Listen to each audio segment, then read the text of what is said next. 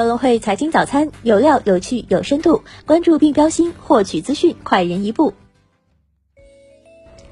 各位听众朋友，早上好！今天是二零二零年六月三号，星期三，我是主播荣熙。接下来，让我们一起来看看今天有哪些财经资讯值得大家关注吧。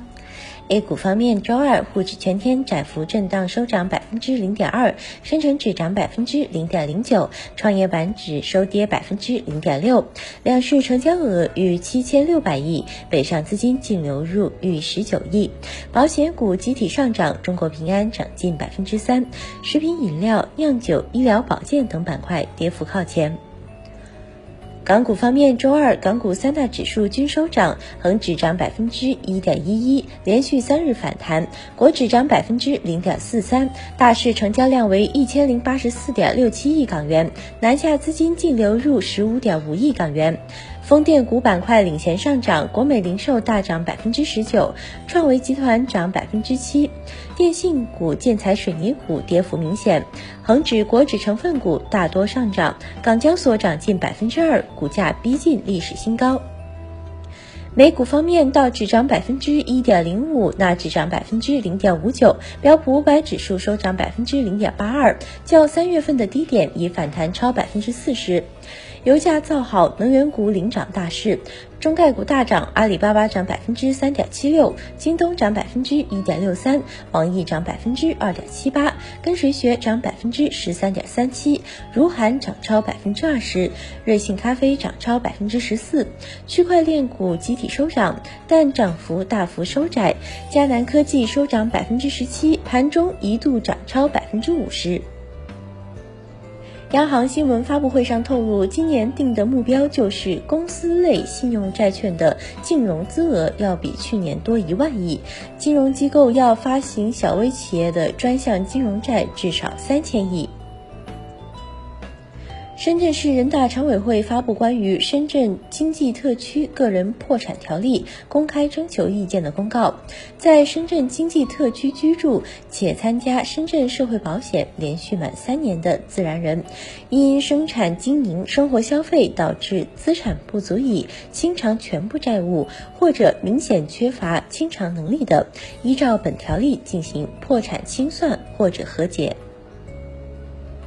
据央视新闻，当地时间六月二号，俄罗斯总统普京签署俄核威慑政策。根据该文件，俄罗斯将奉行防御性核威慑，旨在将核力量维持在确保威慑潜在敌人的水平，并保障维护国家主权和领土完整，遏制潜在敌人对俄罗斯及其盟友的侵略。从中国人民银行深圳中心支行、国家外汇局深圳市分局获悉，深圳即将在经常项下率先开展四项先行先试创新举措，相关措施已获得国家外汇管理局批复同意。人力资源社会保障部近日下发通知，决定实施农民工稳就业职业技能培训计划，明确今明两年每年培训农民工七百万人次以上。据路透消息，滴滴计划入局。货运物流服务在北京、上海等十个城市招聘五百八十名货车和卡车司机。据了解，滴滴将这些车辆分为五大类，从小货车到四点二米的长卡车。滴滴还要求司机必须具有一定的执照，将会给司机提供培训。六月二号晚间，有独家消息称，拼多多将确定回港二次上市，并表示确定中金为其保荐人之一。拼多多发言人对此表示，从未与任何中介机构探讨过这一计划，也未与任何交易所有过任何关于二次上市话题的接触。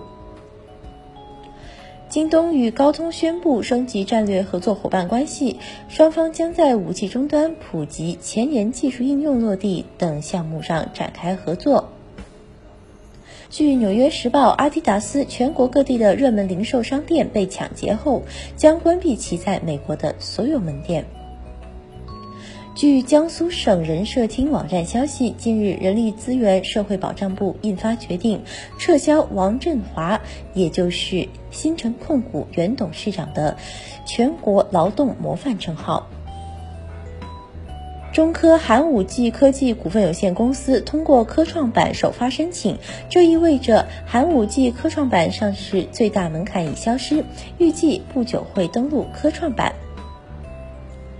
最新数据显示，在声明四 G、五 G 关键专利方面，华为持有数量排在第一。数据显示，包含华为、中兴等在内的中国企业共申请了五 G SEP，占全球百分之三十四点零二，位居全球第一。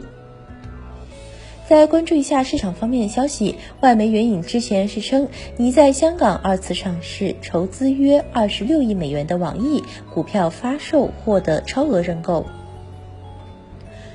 中国恒大五月合约销售额六百零二点二亿元，同比增百分之十二点五。今日重要财经事件关注：加拿大央行公布利率决定，欧元区四月失业率，欧元区四月生产者物价指数。以上就是今天节目的主要内容。更多深度专业的财经资讯，您可搜索并下载格隆汇手机 APP 查看。感谢您的收听，我们明天不见不散。